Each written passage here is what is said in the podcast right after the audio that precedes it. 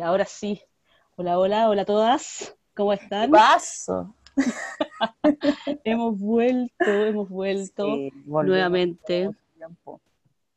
Después de muchos años, muchos Pero- años que no estábamos. Sí, pero tenemos buenas razones. Sí, Coronavirus. Coronavirus. Em, sí, esa es una. La segunda es que, bueno, como ustedes escuchan, hay dos voces. Simplemente estoy yo, Belén, Sí. y Melisauria. Eh, y eh, Regimel, más conocida como Regina, no está con nosotros, pero nada por nada malo, sino que eh, es como de las bendecidas, ¿no? De las bendecidas. Y está por empezar su natal de las embarazadas. Así que le mandamos un gran abrazo, mucha fuerza en la etapa de madre Sí, y vivimos buenos momentos. vivimos buenos momentos y ahora ya está dedicada a la maternidad, a la maternity. Sí, así que un abrazo de Regimel a la distancia y em, este capítulo te lo dedicamos. Sí, eso sí. Ojalá que salga bueno, porque si no. Preguntarán por Así- cómo estamos grabando. Ah, sí, estamos grabando a través de Zoom, Zoom Dada, Zoom Dada, ¿sí? Sí, Em, cuarentena. Yo porque llevo cuarentena- una cuarentena extensa de 10 años. que no- llevo desde, no sé, dos meses encerrada. No Sí, igual dos meses desde como el 17, por ahí de marzo, 16 de marzo, y Sí, no hemos 16 salido, hemos cumplido con... Exacto. De hecho, acá yo, yo no estoy en Santiago, Mirisaura está en Santiago, yo estoy en Viña, acá no hay cuarentena obligatoria. ¿Estás en tu Pero- segunda vivienda? Claro, en mi segunda Cachagua. vivienda, exact- exactamente. No lo quería decir, no quería decir para no ah, hablar de cosas que la gente no feo quiere igual saber. que te hayas escapado de tu cuarentena. Sí, eh, me salté el cordón sanitario y... no, mentira, acá vive mi familia, así que en mi casa de toda la vida. De hecho, creo que soy más visita en Santiago que en, en Valparaíso. Sí, eso es verdad. Yo todavía me siento visita. Yo también soy de la quinta región de, Villa, de las Villa Alemanas. Villa Lejana. Sí. Y aún me siento un extranjero en Santiago. Uno siempre será extranjero en Santiago, pues no... Sí. Ese espíritu santiaguino poco solidario uno no lo tiene. No, pues una es de, la, de las que da la- las que da su al vecino. Esa onda. Mm. Es. Pero bueno, igual nos escucha harta gente de Santiaguina, así que igual sin, sin rencores santiaguinos. Oye, Belén, cuenta que andabas haciendo. po.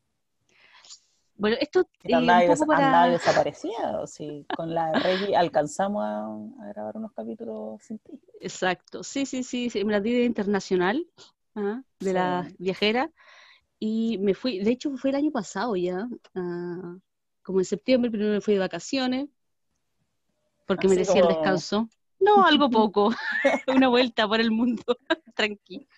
Y luego Sí, fui a México. recorrer un mundo solo porque querías comer helados de diferentes lugares.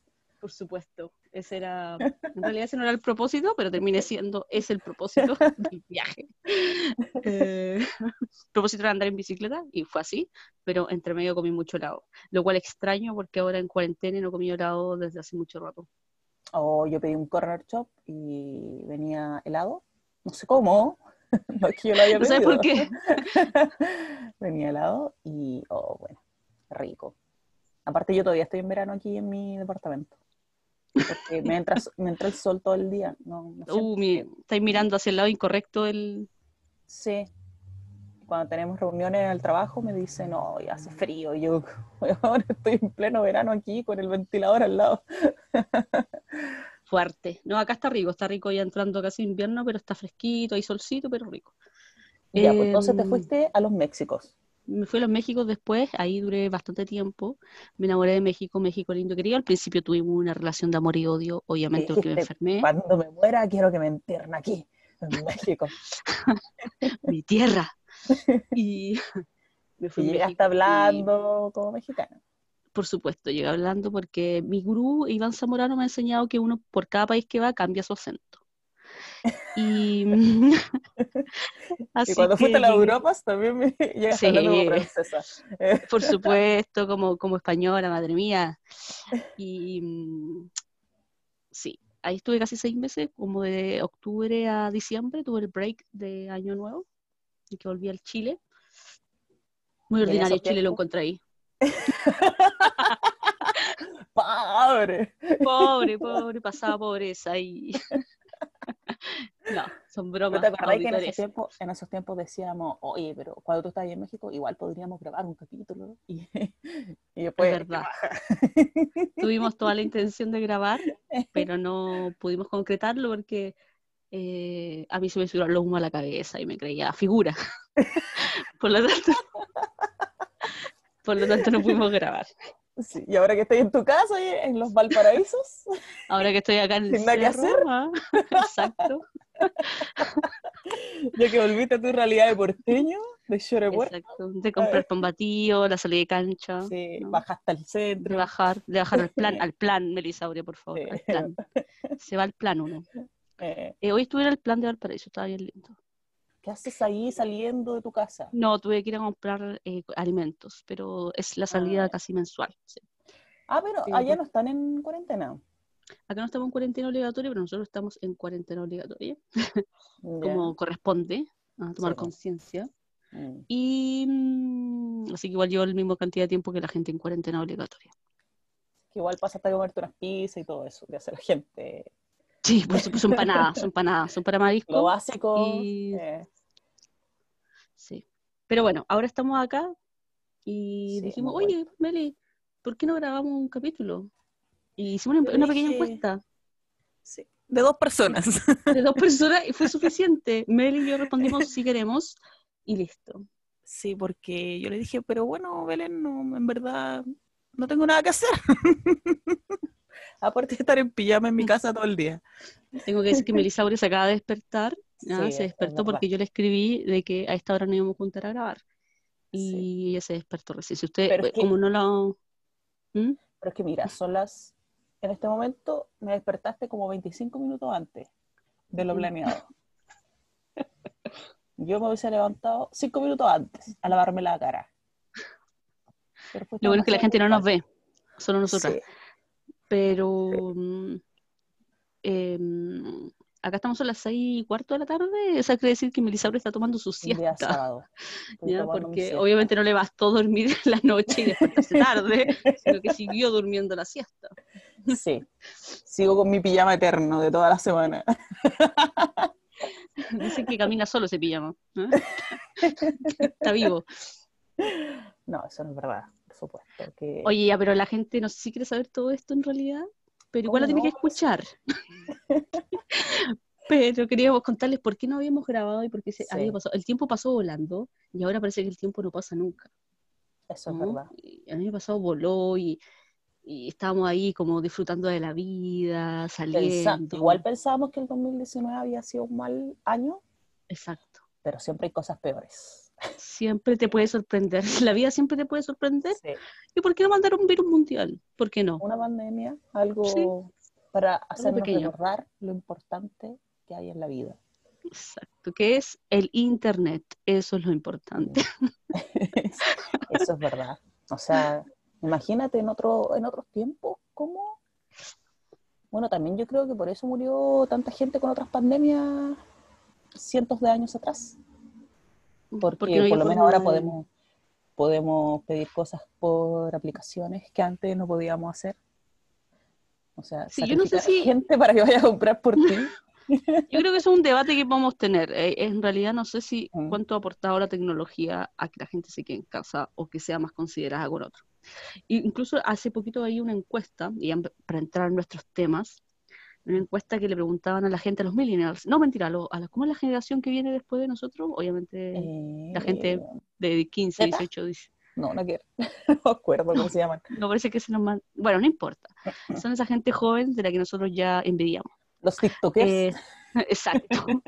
Y les preguntaban qué preferían, que les cortaran el agua, quedar sin agua o quedar sin internet. Quedar sin internet, me imagino. Eh, mucha gente estuvo muy peleado y la gente eh, respondía más, eh, no, prefiero quedar sin agua. O- Eh, fuerte igual, que quedar sin internet, porque obviamente como subo mis TikToks, no, no sí, puedo. no, pero igual fuerte quedar sin internet. Después le hicieron la pregunta más específica, ¿te gustaría quedar sin ducha o sin internet? Y ahí, obviamente, la ducha, adiós, perdió por el 0%, nadie la eligió. Por Oye, pero igual, igual, por ejemplo, yo peleo mucho cuando BT, porque yo tengo BTR, cuando BTR falla, el internet falla, yo estoy ahí, pero ¿por qué? Llamando por teléfono, así como en, en fresco igual. Igual es algo como ya básico. Es que. BTR, BTR, que es la compañía, una compañía de, de comunicación en Chile, para los que no están en sí. Chile, Melissa Ah, Sí, porque Em, somos muy internacionales, ¿eh? Eh, exacto, eh, ha tenido el peor servicio en esta pandemia. O sea, yo lo puedo hacer mal, pero BTR lo puede hacer peor. ¿Sí? Sí. Así que BTR siempre, cuando tú tengas un mal día o un mal año, piensa en BTR. Sí, lo malo es siempre que, lo puede hacer peor que tú, En mi edificio eh, no puedo tener otro que no sea BTR. porque así son como que- concesionados. Mm. Así que Sí. malísimo, porque además estoy gastando el plan de mi celular para poder conectarme. Y, y más encima estoy perdiendo, igual juegan con tu trabajo, porque nosotros trabajamos con el internet, pues, entonces Sí, pues es con el internet, como dice la mamá, con la computadora. mm, no, todo mal.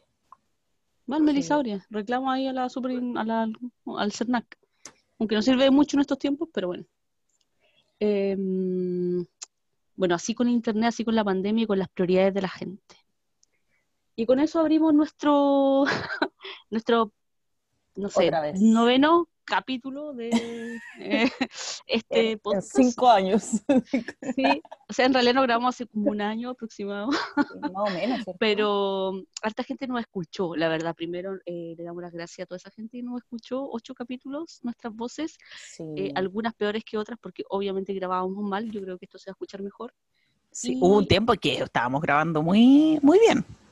Sí, un tiempo Ay, por Dios, qué recuerdos. Pero, ahora de nuevo el Zoom lo está ayudando ahora a la grabación. Ojalá que no nos Eh. estén hackeando por Zoom. Bueno, igual le mandamos un saludo a todos los hackers, eh, a todas las deep web, Sí. eh, por si nos están viendo. No tenemos dinero, la verdad, somos simples Eso sí. trabajadoras de un país latinoamericano. Así que, por favor, respeten. Somos unas indefensas. Sí, igual le mandamos un saludo a todos y también a, a Facebook, que también nos está escuchando porque tenemos prendido nuestros celulares. Entonces Mm. también le mandamos un saludo cariñoso, Sí, eh, que nos empiece a recomendar mejores cosas. Eso sí, es verdad. Algún Sí. micrófono, porque estamos con este audífono de Exacto. los celulares. Digamos, hartas veces necesitamos un micrófono para grabar, micrófono para grabar, micrófono para grabar, a ver si nos sale la publicidad. Sí, seguro que sale.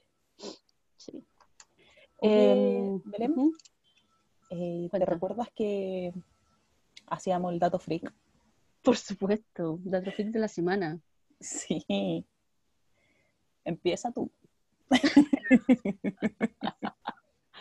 Este es el dato freak de la semana personal, ¿no? Sí. Em, ya, perfecto. No sé si es un dato freak, pero mm, cuando estoy en México, obviamente voy a hablar de mi tiempo internacional. Tú- te- tu, tu cuerpo está en Chile, pero tu alma se quedó en México. Exacto. Yo le mando un saludo a toda la gente que nos escucha de México. Gracias, gracias. Os quiero, os amo. Em, a mí no me gustaba la comida mexicana. Ya, no me ¿No gustó, te gustaba? mal.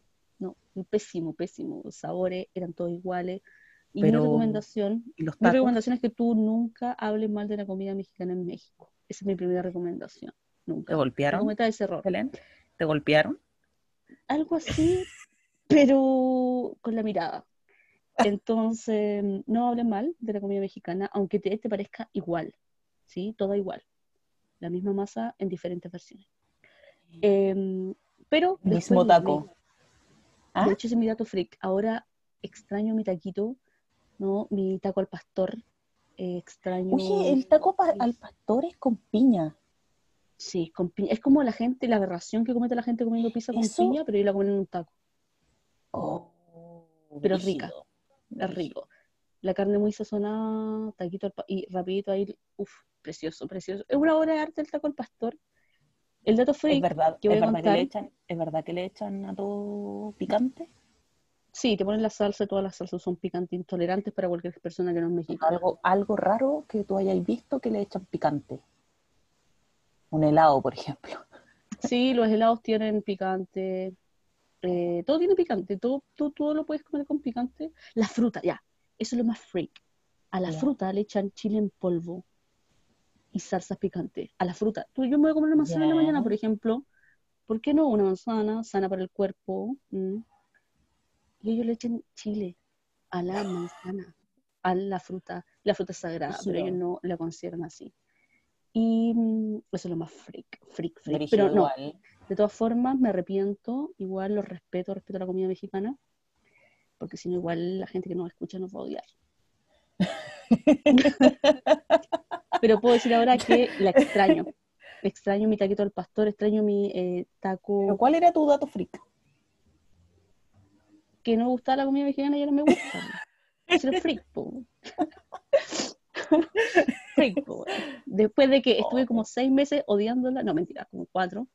Después cuando volví mi segunda periodo en México, uff, me encantaba. O, o sea, es que yo Eso no tiempo, hubo un ¿Mm? tiempo que me dio muchas ganas, así como que alguien por ahí en la oficina dijo, oh, tengo ganas de comer taco, voy a ir a comer taco. Y al día siguiente dijo, fui a comer taco y fui a, no me acuerdo cómo se llama, Tía Rosa, creo que se llama un restaurante. ¿ya? y súper rico. Y yo quedé con eso en mi mente y hubo como, no sé, como tres semanas que no podía dejar de pensar en los tacos y tenía que comer casi a diario un taco. En México está en la gloria, porque todos los días comen taco en todo el lugar, o sea, en todas las comidas de la, de la vida. No hay comida que no te comas con tortilla. Es como nosotros el pan, pero y la tortilla y está todo el día comiendo eso. O sea, así como en el almuerzo, si comía algo que no sea taco, igual te comía un taco con el almuerzo. Sí, exacto, igual viene. De hecho, cuando tú vas a comer tacos, te ponen tortillas calientes, como es como cuando te ponen el pancito con pebre. Imagínate tú pides un sándwich, ¿ya? Un barro luco. Pero además el restaurante pone pan con pebre, ¿ya? Y tú te comes ese pan con pebre más tu pan de barro luco. Aquí Sí. es lo mismo. Tú pides tu tasquito, pero también hay tortillas que te ponen ahí en la mesa. Oh, sin nada. oh, Pero saben, es como, saben. Los mexicanos saben, saben. sí, es saben la bastante económico, la verdad. Sí. Sabe de lo que un paso más adelante. Mucha carne y mucho queso. Realmente extraño eso. Cheddar. Un queso que tiene ellos. No sé Ah, yo pensé llama. que hacían como doritos. ¿Cómo es que le llaman a los doritos? Lo llaman de otra forma, ¿no? Eh, no, se- to- lo- lo- sí, no, no, se llama, o sea, sí, pero se, mm, son los totopos, totopos, Totopos. Totopos. sí, totopos. Totopos con, con queso cheddar encima. Eso no más te digo, Belén. Eso no más. te Ya, digo. sigue con tu O frito. guacamole. Oye, hay, hay un perrito atrás, ¿eh? hay un perrito por ahí, se escucha a lo lejos. Es mi vecino. Un vecino que tengo ahí, ahí abajo. Que le gusta molestarme cuando estoy en reuniones. ¿Cuál es tu auto freak? También tiene que ver con comida. Tengo que decir que eh, tengo una adicción. Tengo una adicción Te escucho. eh, muy fuerte, la voy a revelar hoy. Llevo ya meses con esta adicción. Chispop. Chispop es el nombre. Chip pop. Sí. No sé si los conoces, Belén. Sí, sí, por supuesto, cuando era pequeña eh, y vivía en la pobreza, eh. No, de, de los cumpleaños, infaltable, infaltable infaltable el cumpleaños. Eh, estoy muy obsesionada. Con harto colorante, con harto colorante, harta ingrediente artificial. O sea, es muy inflamable. Si tú le tiras un fósforo, se explota. Como idea de cinco minutos, como hacer una fogata. Pero Pescas no unos chip pop y listo. Belén, no puedo parar de comer chip pop. Todas las semanas tengo que tener una bolsa que me dura nada. Y lo peor es que Eso la bolsa gigante. no puedo parar. Y encima encontré un sustituto porque el otro día pedí por, por internet. O sea, yo de repente tengo ganas de comer chip pop. No puedo salir. Digo, ya voy a pedir un, un corner shop con cosas, pero en verdad lo que quiero es ese chip pop. Entonces, y a veces no está el chip pop disponible. Y descubrí que hay una copia barata que se llama Crunchy de Marco Polo. y al principio dije, ay no, qué, qué pobre. Y ahora me gusta también la copia barata del cheese pop. No sé qué hacer ya. Meli, yo no sé, esto es lo mismo que cuando tú comías em, cajas y cajas de pizza y estamos preocupadas por tu salud. La verdad que esto es lo mismo, pero peor. Sí. Sauria, estás comiendo químicos todo el tiempo. ¿Tú crees que no lo, sé, y aún así no me importa? Porque estoy muy obsesionada con ese cheese pop. Es más, les digo que lo prueben. No, yo creo que no es una buena recomendación, pero lo peor es que todas esas cosas se hacen adictas porque tienen una cantidad de sal y azúcar muy importante y como que los colorantes que usan son aditivos y bla, bla, bla. Bueno, están hechos para que uno les guste en realidad. A mí me encantan, yo no, la verdad que tengo un poco de prohibiciones de, alimentos ahora que estoy en mi casa. Eh, mi mamá hace un poco estricta, pero me encantan los chitos, chitos se llaman o no, los, los de queso, queso, literal, son petróleo con un sabor, sí, son petróleo, son una base de petróleo con, con queso, falso. petróleo. Y, ¿verdad? Tienen un componente del petróleo, por eso se inflaman. Em, pero ya no los como hace mucho tiempo, pero me encantan. Siempre, si pienso en algo, en vez de los chip pop, pensaría en los cheese. No, es que yo me gusta lo dulce, eh, creo que algún día voy a tener diabetes. No me importa. No, me importa nada. No, no ahí. Siempre te puedes programar algo, ¿no? Como puedes programar partes biónicas de tu cuerpo que reemplacen tus órganos. ¿Y por qué, Belén? porque sabemos que se va a destruir, pues Meli. No, pero sí, estoy muy obsesionada con eso y creo que lo tengo que dejar de a poco, pero después de mañana, porque hoy también me van a llegar unos un paquete de chispot. y como me duran pocas horas desde mañana, voy a tratar de dejarlo. Le voy a contar el próximo, el próximo capítulo cómo me fue con eso. Me encanta, me encanta. Oye, salen bien, pero, pero igual. Sí, sí, vamos a hacer el contador de chispop para llevar un control con tu alimentación. Em, esos son nuestros datos freaks, muy, muy extraños, la verdad que hace tiempo que no hablábamos. La gente nos va a encontrar muy extraños, pero no importa. Han pasado cosas. Han pasado cosas, sí. Y ahora vamos em, con una sesión de noticias. ¿Sí? ¿Empiezas tú, o empiezo yo? Empieza tú. ¿Qué onda más? Eh, ¿Se acuerdan que estuvimos hablando del Galaxy Fold? hace un año. Hace 100 años atrás. De que estaban muy indignadas porque habían hecho una review.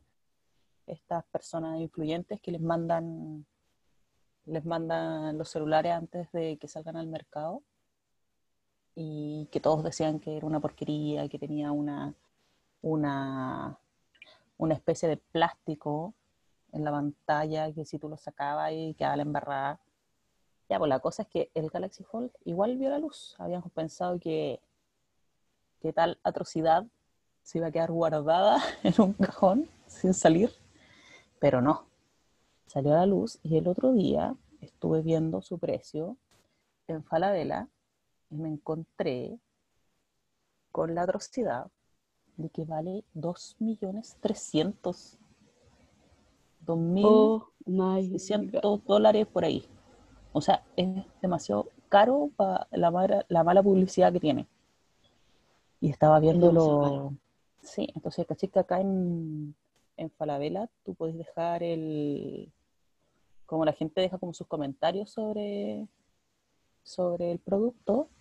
Y tenía varias estrellas como. De, del 1 al 5 tenía varios 1. Y decían como que lo mismo, porque la pantalla era súper mala, que era demasiado, demasiado, demasiado delicado. Que, no sé, un golpecito y, moría la pantalla, se trizaba. Depende mucho de un plástico que tiene.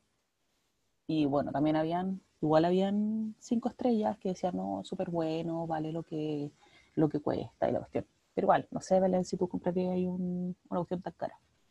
Para lo mala review que tiene. No me compraría un Samsung primero, si me review. Eh, son muy caros y en realidad su tecnología no es tan buena comparada con las otras alternativas que existen. Eh, está muy sobrevalorado.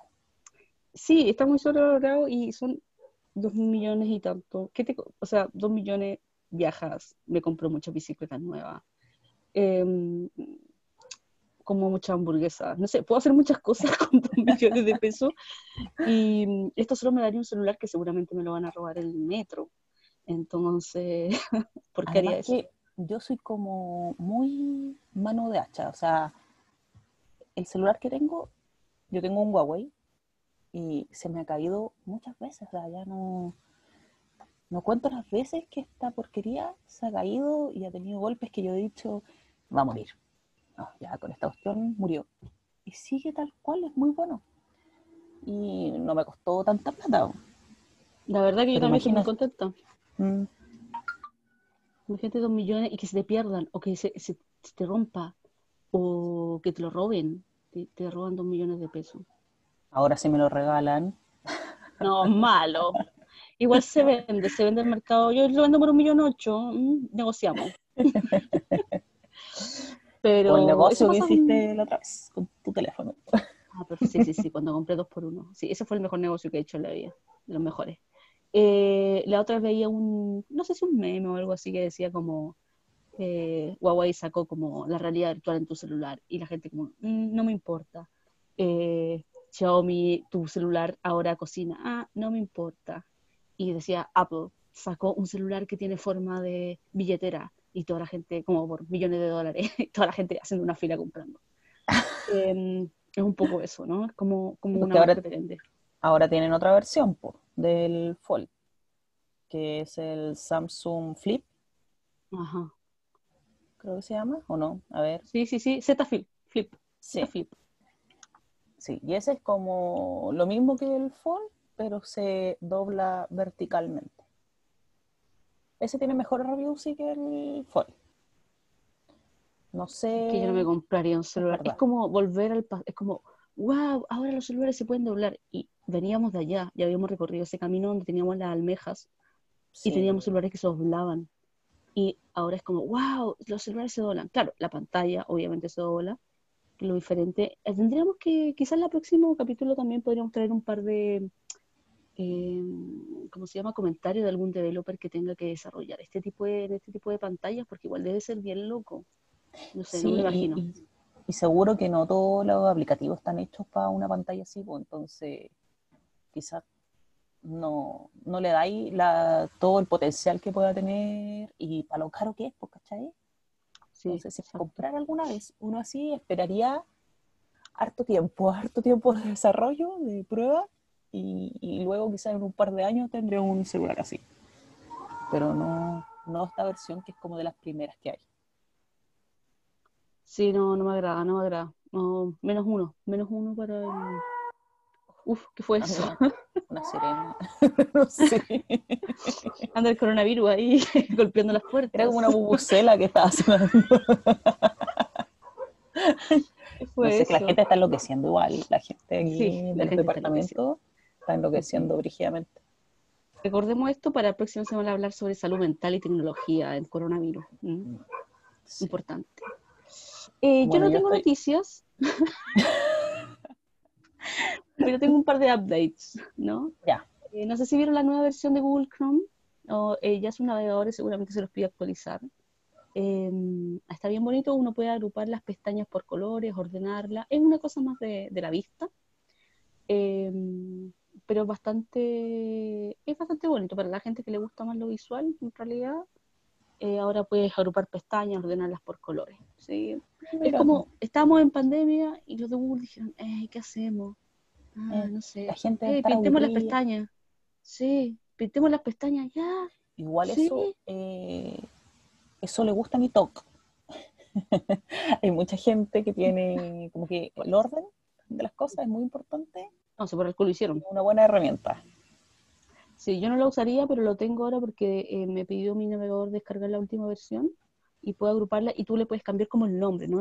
cuando te sale el nombre predeterminado, tú le ah. puedes colocar, por ejemplo, tu nombre. Es como a, a las hojas de, Excel que le puedes colocar el nombre, ya, esto es lo mismo. Ah, mira, em, interesante igual. Sí, sí, sí, sí, sí. Pero bueno, eso sería mi pequeño update porque obviamente no me preparé para esta sesión. Eh, simplemente fue un arrebato de emoción para grabar este capítulo, que no me preparé. Mira, yo tengo una, yo tengo una. Matrix 4. Ah. Matrix 4 está que arde. no, Matrix 4 dijeron hace un tiempo ya, no es una noticia tan nueva, que, que, iban a hacer la parte 4 de Matrix, una película muy antigua, yo me acuerdo que era muy chica cuando salió Matrix. Y, eh, pero tuvieron que parar las grabaciones por el coronavirus, coronavirus, tuvieron que parar las grabaciones. Coronavirus. Eh, qué fuerte, oh, este ponemos fuerte, fuerte. Entonces todos, dije, todos los fanáticos dijeron así, bueno, no, pero ¿por qué van a parar? Y Ahora dijeron que en verdad solamente lo habían corrido un poco y van a empezar igual las grabaciones, creo que en julio, entonces se van a correr como dos meses de la fecha que tenían propuesto de estreno. Así que vamos a ver nuevamente Matrix 4, hay que empezar a ver las eh, películas anteriores para acordarse. Para acordarse qué pasó, porque uno no se acuerda. ¿Qué pasó con Keanu Reeves? Y también los monitos, ¿te acordáis que habían unos monitos que eran anima, animatronics, algo así, que contaban historias de la Matrix y era súper bueno, yo me acuerdo. Así no, que no, no. para lo que están esperando Matrix 4, no sé si será algo muy, muy anciano de mi parte. Un poco. No, yo igual vi Matrix, igual vi Matrix, pero obviamente que no es lo más interesante de Matrix. Sí, es que el tío, el tío, el tío Kenu, eh, una persona muy es, un, es casi un santo. Sí, sí, sí, sí. Yo no sé dónde está, porque no lo está librando de la pandemia. Tiene casi... ¿Dónde está Will Smith? Eso sí, me he preguntado, ¿dónde está Will Smith? Para que nos salve. que nos salve de los ovnis que vienen. oh, eso es importantísimo, pasando esa noticia, y creo que sí es relevante, eh, las teorías de eh, conspirativas, ¿no? Pero ¿qué hizo la, la, la, CIA o qué sé yo, cómo se llama, el FBI o quién sé yo, que está a cargo de todo eso, de liderar archivos, ¿no? Como expedientes secretos acerca de eh, ciertas apariciones. Pero una de las cosas que yo, bueno, no que yo, sino que mucha gente dice es como cuando van a las estaciones espaciales todo se ve súper nítido y es como que graban con una mega super cámara. Pero cuando van a grabar, cuando van a grabar los ovnis es como estoy grabando con la, la cámara eh, quebrada. La más mala la, que tiene. La peor, o sea, no puedo encontrar algo peor. Busqué la primera cámara que salió o sea, ¿tú te imaginas que tienen una tecnología ya que nosotros ni siquiera nos imaginamos, pero nos graban una porquería de video? es como una, raya, así como uno, uno, unas manchas negras que podría ser como esta ecografía. una, ecografía. Una hueá, moviéndose. es como una ecografía, ¿no? Es cuando dicen, ¡ay, sí, corazón! Y en realidad una ecografía. Mm. ¿Es eso? Es eso. Entonces, que no, no sé, eso yo siento que fue como un distractor, como ya la gente está muy desesperada pensando en que el coronavirus fue algo planeado, etcétera. Vamos a tirar, vamos a lanzar un par de archivos de los ovnis pero ¿no? grabados. Es raro. Súper raro que, que bueno, estamos en plena pandemia y que vengan a avisar que van a traer unos archivos de ovnis, como que no no sé qué, cuál es el sentido de eso, porque se supone que, deberían como calmar a la gente, ¿cachai? Pero, ah, no, tenemos videos de ovnis. Y, Exacto. creo que hicieron como una unidad especial, como de, no me acuerdo, así como una fuerza aérea espacial, ¿cachai? Los gringos. ¿Por qué? No lo sé. Quizás están esperando algo. Ahí lo dejo. fuerte. Hay muchas teorías dando vuelta em, sobre, sobre todo esta pandemia del nuevo orden mundial, pero no nos vamos a meter ahí porque si nos metemos ahí eh, nos vamos a salir un poco el, de lo que somos, de la esencia de, de este podcast, que es hablar superficialidades. ¿Ah, sí? ¿Cuál es la esencia? No, no, lo sé. no lo sé, pero voy a hablar un poco más de tecnología. Yo en, esa, en ese punto, yo no voy a hablar de tecnología, pero voy a hablar de mujeres, que son las dos cosas que nos unen. Este ah, eso me gusta. Mujeres y tecnología.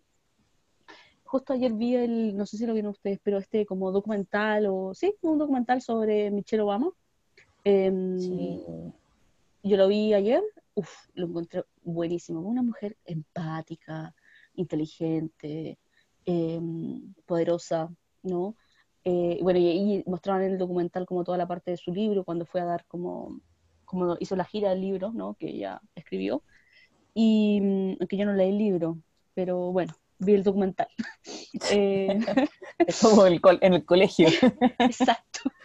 No salen los mismos, los mismos personajes principales, pero em, y no sé, esa, de esas mujeres que son como referentes en, la, en el siglo, ¿no? Sí, a mí igual me eh, gusta mucho Michelle Obama. Una vez escuché una historia de ella que contaba que había ido a un restaurante con, con ¿cómo, ¿cómo que se llama su esposo?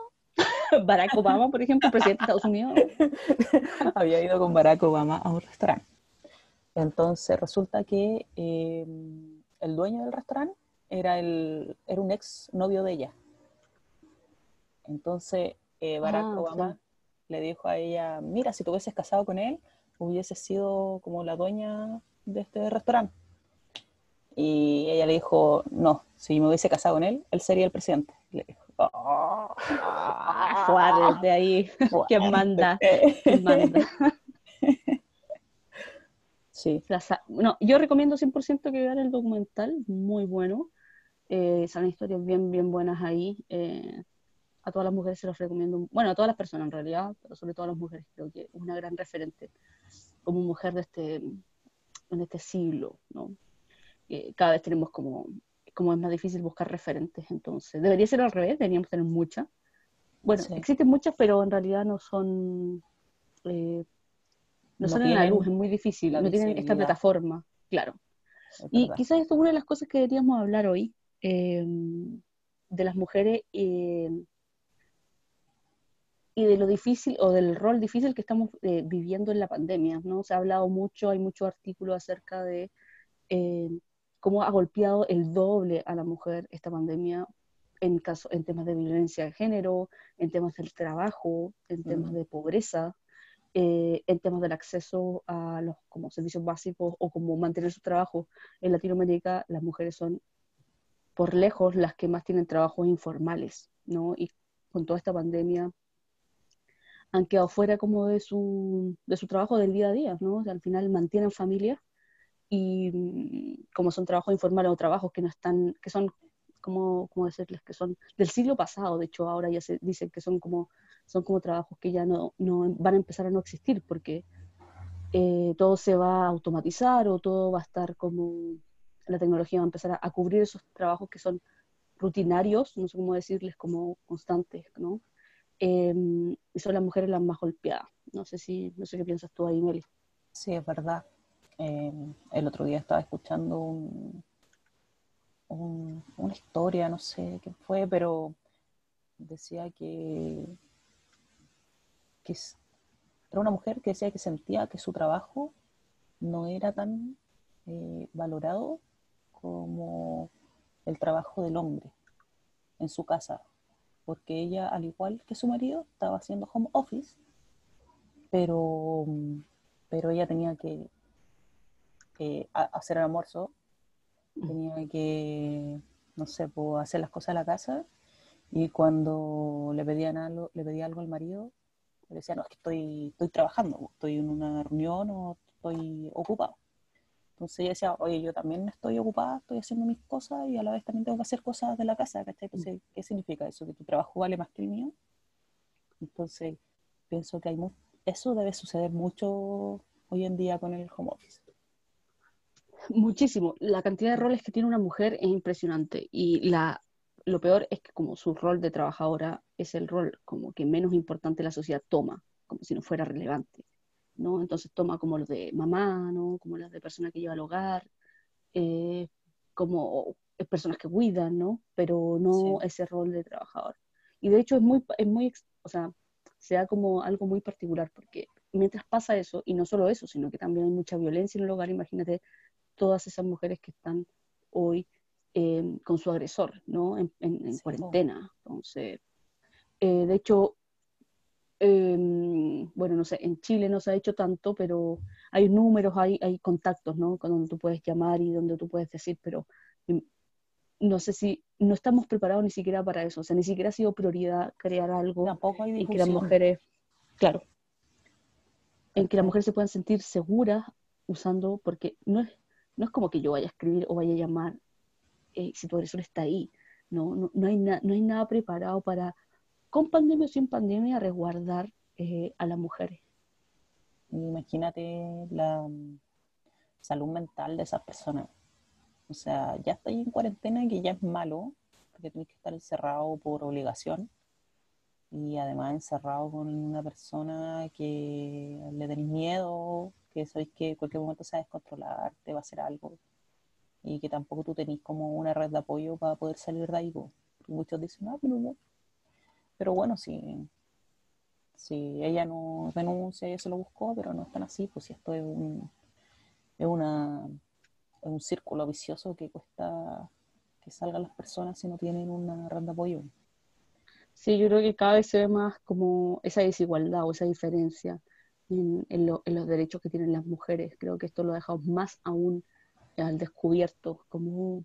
Y también tenemos una responsabilidad, no solo los estados, ¿no? Los- o sea, los gobiernos, eh, los países, sino que nosotros también tenemos esta responsabilidad de empezar a crear más tecnología o más, sí, sí, más, más, más plataformas, más lugares o más encuentros o más redes que permitan a las mujeres conectarse, estar eh, resguardadas, crear conciencia, ¿no? Como campañas de conciencia, de, de- de- de entender de que esto es una realidad y que no es un número simplemente cuando dicen, ah, bueno, el 20, ah, hemos bajado el 20% los femicidios, qué sé yo.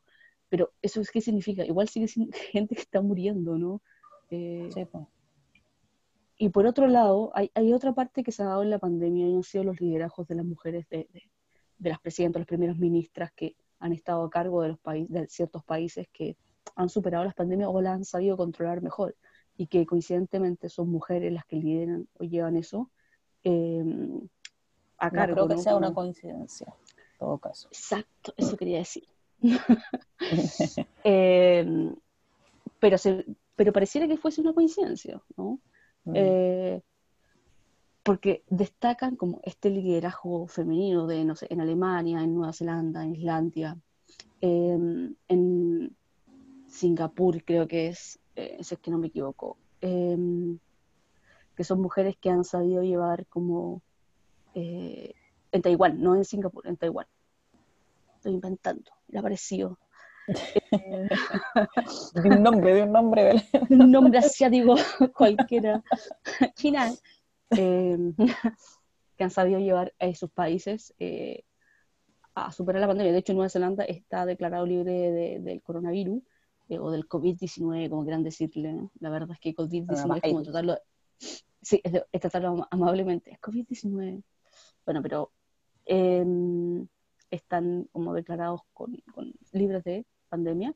En Alemania como el 70% de la gente está como declarada como que ya puede salir, puede hacer su, su vida con, con los resguardos, pero ya puede hacerlo. Eh, y todas son mujeres. Mm, ¿Coincidencia? No lo creo. No lo creo. Entonces, están estas, dos estas dos caras, donde las mujeres están sufriendo mucho, mucho más de lo que ellas sufren por sus roles, por, por la violencia, por la falta de oportunidades, ¿no? Y está este otro lado en donde las mujeres, cuando están liderando, eh, tienen grandes resultados. Entonces, guay. No sé, pero me he dado cuenta que también eh, muchas veces son hay líderes mujeres que son tratadas como extremistas por, por querer, por ejemplo, una cuarentena total en un país. Dicen, no, dice que extremistas, que están politizadas, qué sé yo. Justamente ayer vi en Twitter que alguien, no voy a decir quién, ah, alguien de un sector político subió la foto de eh, un doctor que le está tirando como todo el, el shade, ¿cómo se dice? le está tirando como toda la mala onda a la presidenta del colegio médico, Ah, sí, sí, sí. sí. a la isquia, pero me llamó la atención cómo lo hacía porque al doctor que le estaba tirando la mala onda a la isquia que le lo, subió con una foto de él vestido como médico. ¿Cachai? Hizo como una comparación entre los dos. Subió este doctor vestido como médico, con su delantal, su, sus cosas de médico. su implemento, su instrumento. sí. Pero la otra chica, la Vizquia, la subió como con ropa así como, como un vestido, como como, como una Casual. claro, así. Entonces era como, ¿qué onda? ¿Está ahí? ¿Por qué no lo subiste a la isla y también es médico? Pues la presidenta del colegio médico, ¿por qué no lo subiste también como un médico, sino como una persona común y corriente normal que no, no... Eh, claro. Claro después de la fiesta. Se notaba mucho como el machismo en esa foto.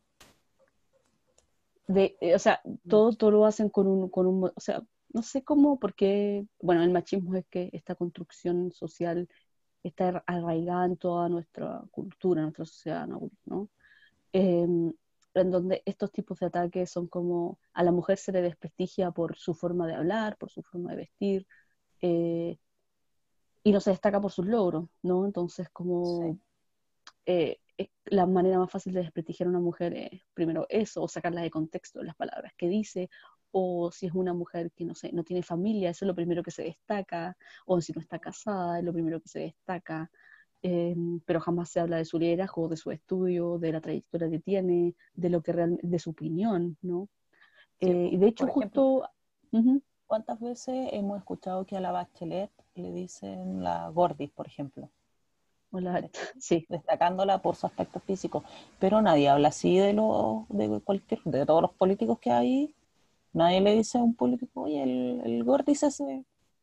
No, nunca he escuchado algo que lo vean por su apariencia física. Ah, pero ella, la Bachelet, es la Gordis.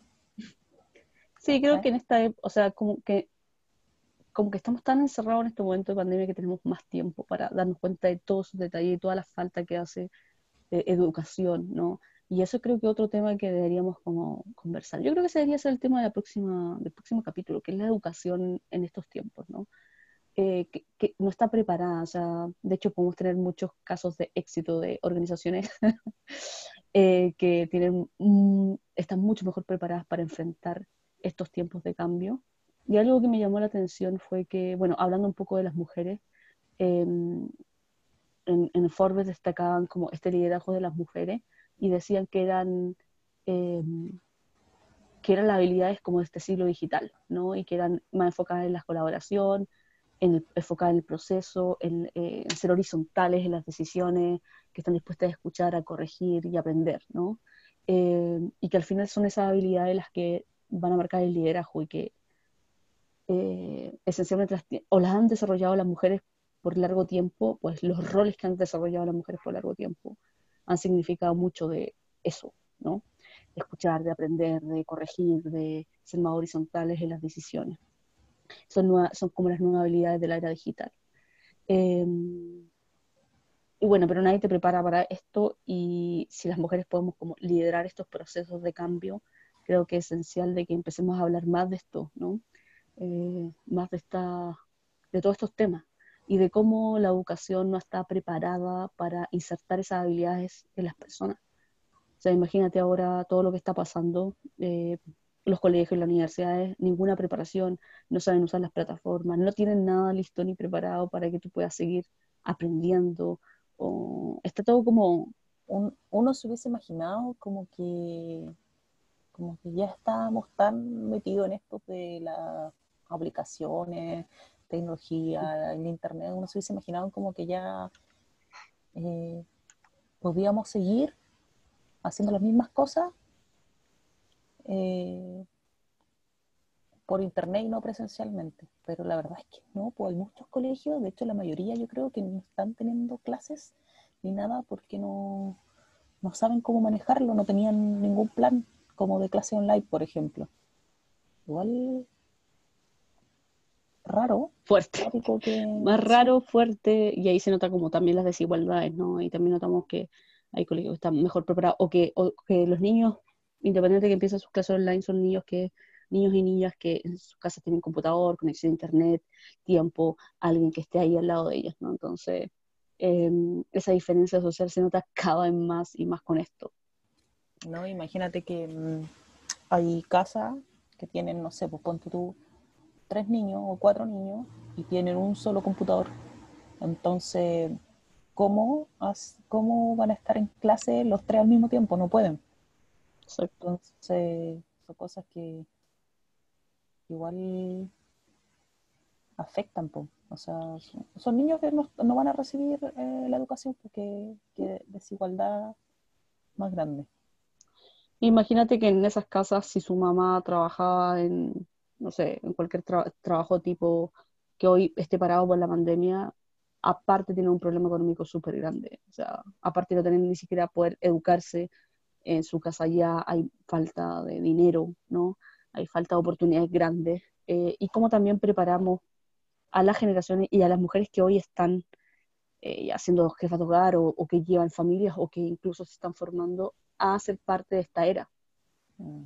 ¿no? O sea, de todas formas, todo el diseño que se haga de colegios, de universidades, de, sistemas educacionales, de sistemas de salud, de sistemas empresariales o de cualquier otro tipo de sistema, tienen que estar las mujeres metidas ahí, porque si no va a pasar lo mismo, vamos a ver cada vez más grande la brecha, eh, cada vez más esta desigualdad, eh, cada vez más esta falta de oportunidades, sobre todo en Latinoamérica, y cada vez menos líderes, ¿no? Eh, mujeres, ¿no? Casi todas prácticamente las líderes que, que, de estos países que son destacados están en Europa, a excepción de, Taiwán, pero son europeos y es por algo, ¿no? o sea, hay algo que se ha avanzado en algunos países menos que en otros y que tú puedes llegar ahí. Justamente vi el otro día eh, una chica que mm, que estaba dedicada a la robótica acá en Chile, que estudió ingeniería electrónica, pero que ella decía que, que ella desde muy chica estuvo como interesada y con un grupo de, amigas en el colegio, pero sí, chica, de ponte tú como séptimo básico, le pidieron a las profesoras que, a los profesores que lo ayudaran con materiales para hacer robots. Y lo, lo apoyaron tuvo una profesora que, lo, que la ayudó y armaron como un laboratorio y después ellos fueron creciendo y fueron metiendo a niñas más chicas. Y se armó como un, laboratorio como colaborativo en el colegio de robótica. Y justamente ella decía la importancia de, tener referentes eh, mujeres para, para que estas niñas quieran dedicarse a eso. Entonces ella decía que ella no tenía ningún referente cuando era chica. Entonces ella dijo, pero yo puedo ser un referente para los demás. Entonces trató de ella ser el referente, armarse ella el camino para ser referente a los demás. Y hoy en día tiene, no sé, como 24 años, continúa, y la está rompiendo con, tiene creo un emprendimiento, y la está rompiendo con eso. sí, eso de... Sí, sí. Creo que justo en el en este documental de Michelle Obama, ella conversaba como cada vez que su gira se juntaba con las comunidades locales, con mujeres de las comunidades locales donde iba. Generalmente eh, mujeres latinas o mujeres que eh, de, ¿cómo se llama? afroamericanas, etc. Y una de ellas decía, bueno, les preguntaban en el círculo, eh, que muchas habían preguntado por qué estaban ahí justo con, con Michelle Obama, o sea, por qué la habían elegido, ¿no? Y mm, una de esas cosas, o sea, de hecho Michelle Obama decía eso, como que uno siempre se pregunta el por qué, ¿no? ¿Por qué yo? ¿no? Y justo le, hizo esa pregunta a una de las chicas que se había cuestionado por qué la habían elegido y mm, decía, bueno, es que yo no tengo como los logros, ¿no? Eh, estoy terminando mi preparatoria, es trabajo en las noches, etcétera, contó su historia. Y Michelle Obama le decía, justamente por eso estabas acá. Es como que tu historia de vaivenes, ¿no? Como de y subida y bajada, ha hecho, es poderosa, ha construido como una personalidad en ti, un carácter en ti, y eso es lo que, con lo que puedes impactar. Entonces, muchas veces, yo creo que esa es la clave, ¿no? Como a veces uno espera como estar en ese lugar perfecto, cual no existe, para impactar. Y a veces simplemente con el ejemplo que das tú, por ejemplo, de una, una niña que se motivó a ser referente y conectó, eh, puedes impactar muchas vidas sin, sin necesidad que sean miles y miles, sino que una impacta a otra y así sucesivamente, ¿no? Entonces, quizás ese sea nuestro, nuestro rol, quizás como si ya, tenemos que ser esas personas o esas referentes para otras mujeres, o para otras niñas, ¿no? Para otras generaciones. Sí, a, mí, a mí me pasó cuando yo era muy chica, me pasó que peleando con mi hermano, como siempre, peleamos y típico hombres contra mujeres. Y, y mi hermano me dijo, los hombres son más inteligentes que las mujeres, me dijo. Él era chico, hoy día es, eh, bien feminista él, pero, pero ese tiempo me dijo, los hombres son más inteligentes que las mujeres. Y yo así como, no, ¿cómo te ocurre? Y me dijo, dime, dime algo que haya inventado una mujer. Ah, y yo no tenía idea. No conocían a ninguna mujer que, hubiese inventado algo. Y me dijo, ¿viste? Me dijo, porque no han inventado nada. Me dijo, todas las cosas las han inventado los hombres. Ay, yo esa cuestión a mí me impactó mucho, sí, tanto que hasta el día de hoy lo recuerdo, yo era muy chica. Y yo lo pensé por mucho tiempo. Y empecé a investigar. Y me di cuenta que en verdad las mujeres se habían, habían descubierto muchas cosas, nada más que nosotros no teníamos idea. Y, pero yo decía, pero ¿por qué? Eh, pero ¿por qué, ¿por qué también es verdad que hay más inventos de hombre y mujer? Yo investigué y me di cuenta de que, claro, porque la mujer está tan, desde que era, desde el principio de los tiempos, no fue permitido de que fueran a la universidad o tener tiempo para poder investigar, porque habían, hay inventores, hombres que tenían todo el tiempo para andar haciendo sus investigaciones, pero la mujer no, porque tenía que hacer otro tipo de cosas en la casa. Entonces no tenían ese tiempo y es por eso que la mujer no, pudo destacar tanto como el hombre, ¿cachai?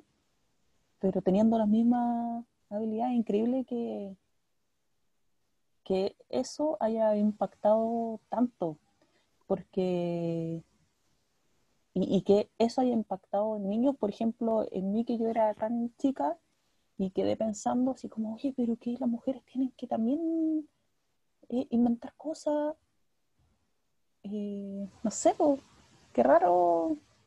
Hoy día también estaba viendo una, como un jueguito en, en, Facebook, las típicas imágenes que comparten los padres. Y salía como, como unir inventos con personajes históricos.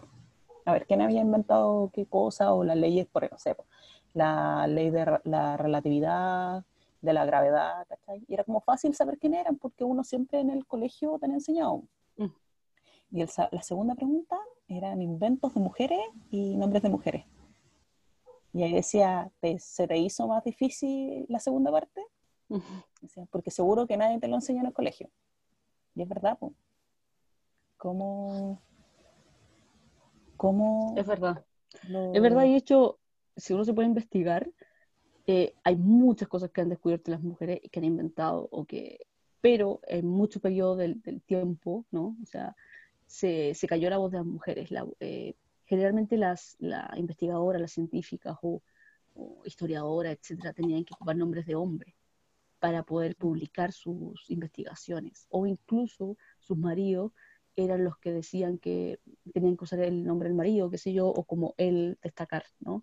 Eh, porque no era permitido como que las mujeres usaran su nombre ni que ellas eh, sean las que se atribuyen ese logro. Eh, y por mucho tiempo fue así. Yo sigo una cuenta que se llama, yo creo que también la seguí, Mujeres Bacanas, y siempre postean ahí todos los, eh, los logros de las mujeres o de, de, todos los tiempos y de todos los países. Es bien, bien, bien buena porque empieza a visualizar, eh, visibilizar, visibilizar a las mujeres, ¿no? Entonces sí, le recomiendo, sigan a Mujeres Bacanas en Instagram también tiene una playlist en Spotify de puras mujeres. Eh, Eso no tenía idea. Sí, de, se llama la, o sea, la playlist se llama Mujeres Bacanas y es una playlist de puras mujeres, o sea, cantantes y que, eh, no sé, como de todos los tiempos, ¿no? De jazz, de rock and roll, de etcétera, de, de todas las, de todos los, eh, ¿cómo se llama cuando dice todos los tipos de música? Estoy mal con Todo lo que música. Exacto. De todos los géneros. Ah, esa era la palabra. Em, y sí, eso, eso pasó y sigue pasando. ¿no?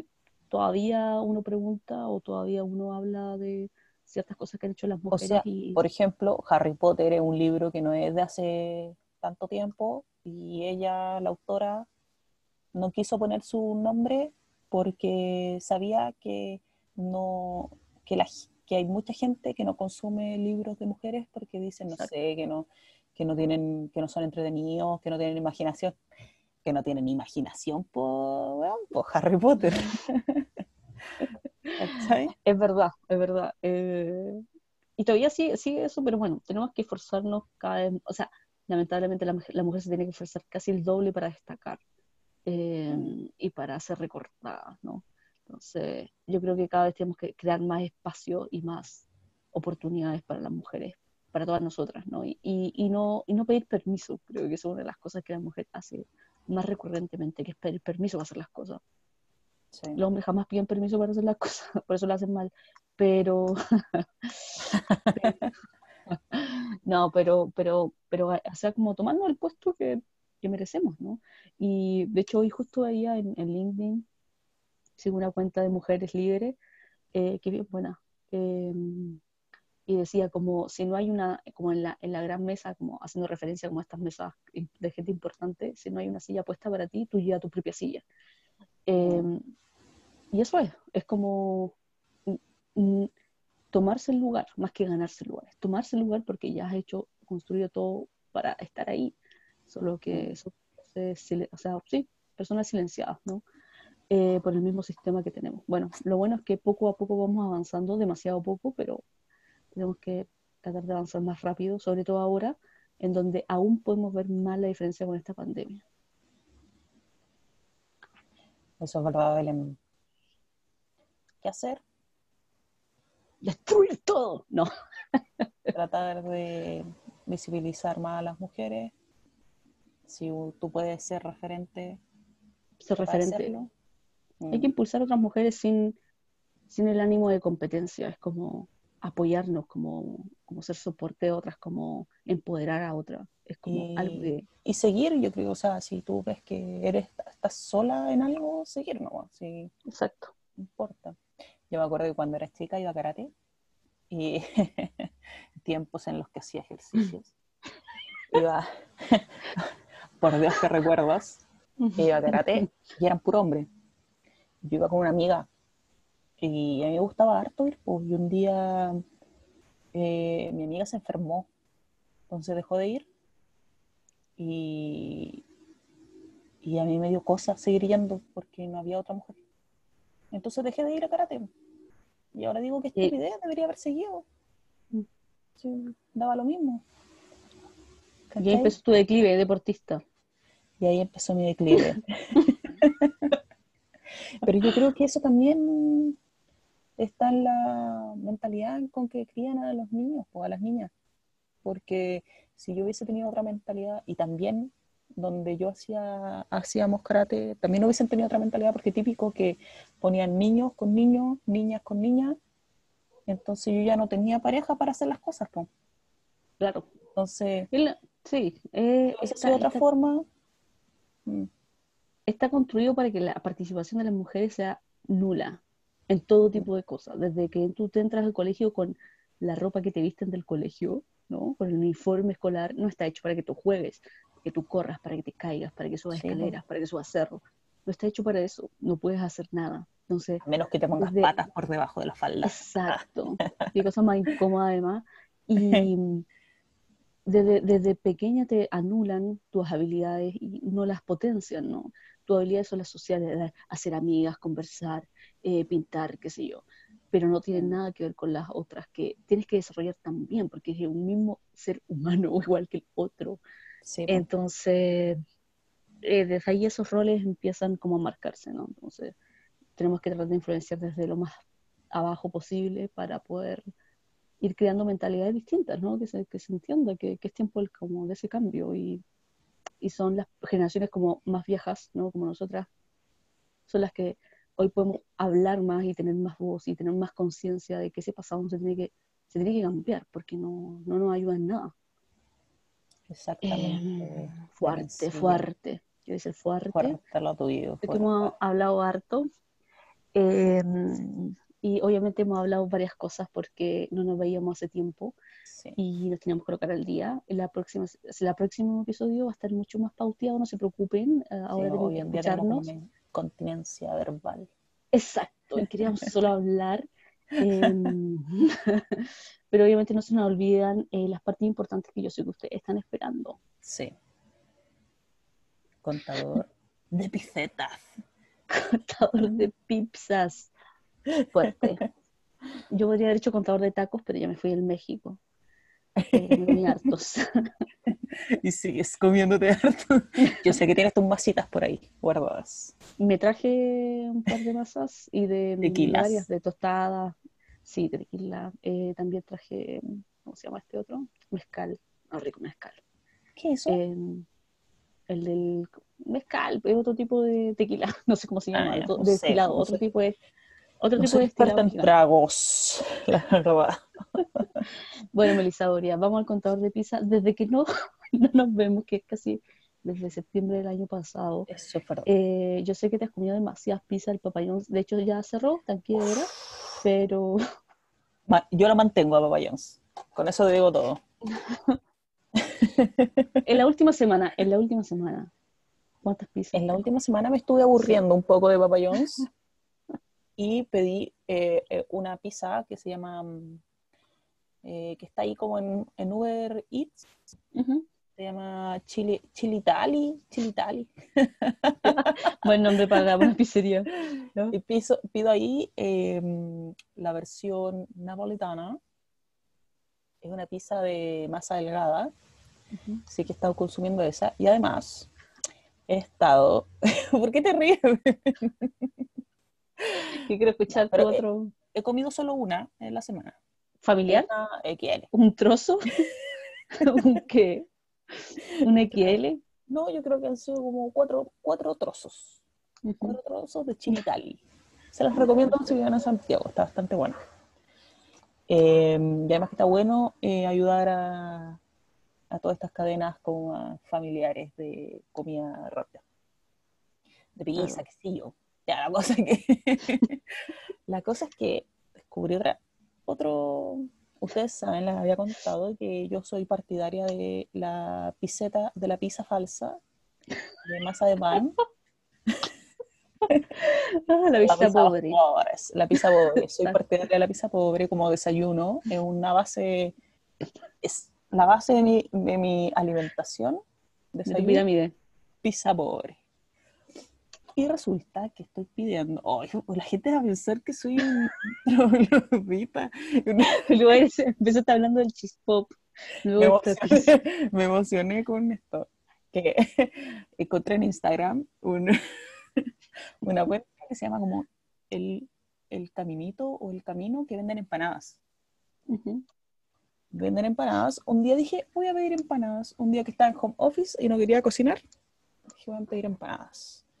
Ya pues le digo, "Eh, dame empanadas. Y me dice, ya, pero ¿y quieres? Tenemos pancitos también.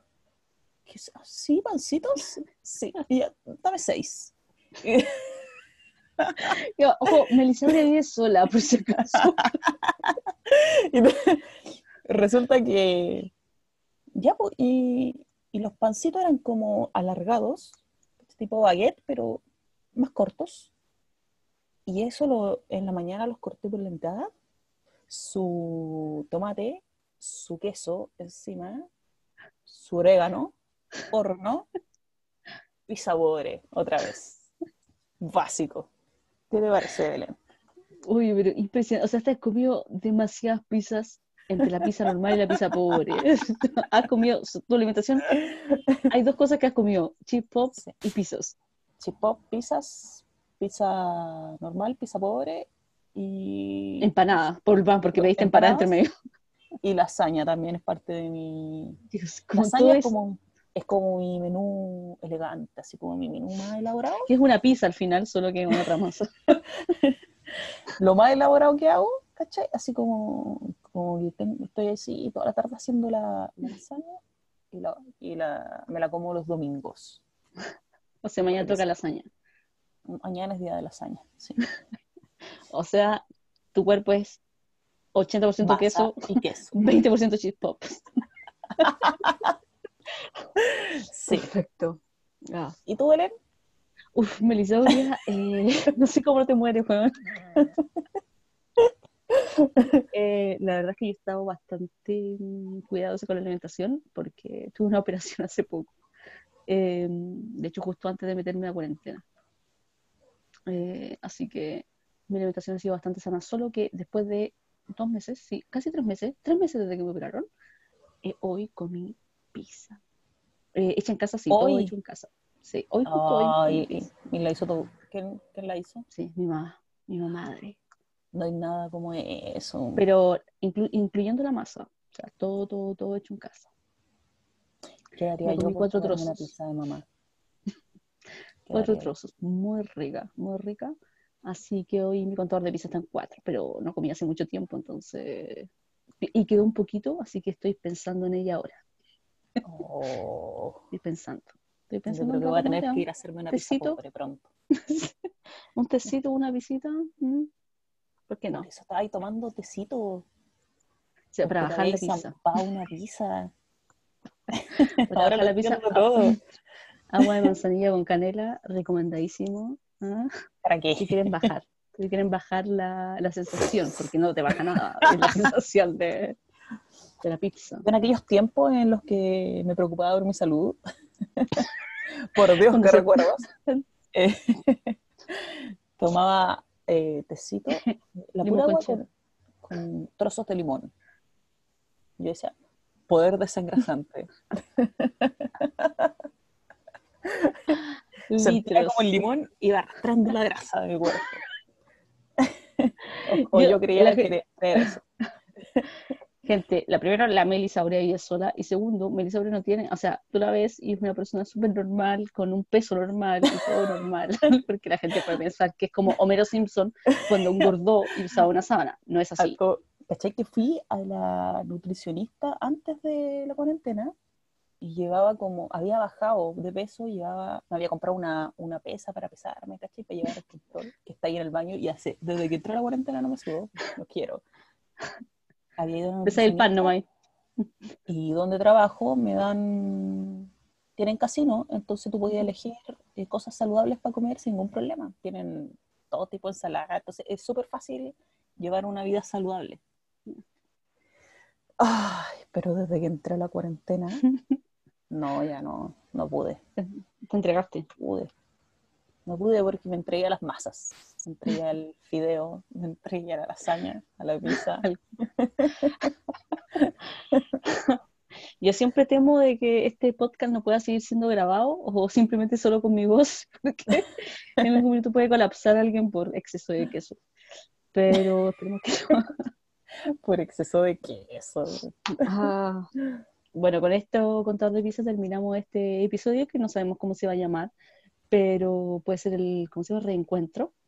Sí, lo Y, encuentro. mm, ¿no? Me gusta. Sí, me gusta.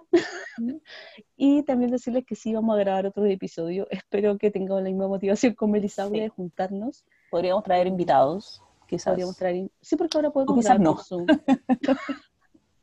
Vamos a ver cómo estamos de ánimo y de caras para invitar por Zoom Sí. a la gente. Eh, un saludo afectuoso a todos los espías que nos ven por esta sesión y a toda nuestra fanaticada, ¿sí? a la Sí. gente que nos sigue desde siempre.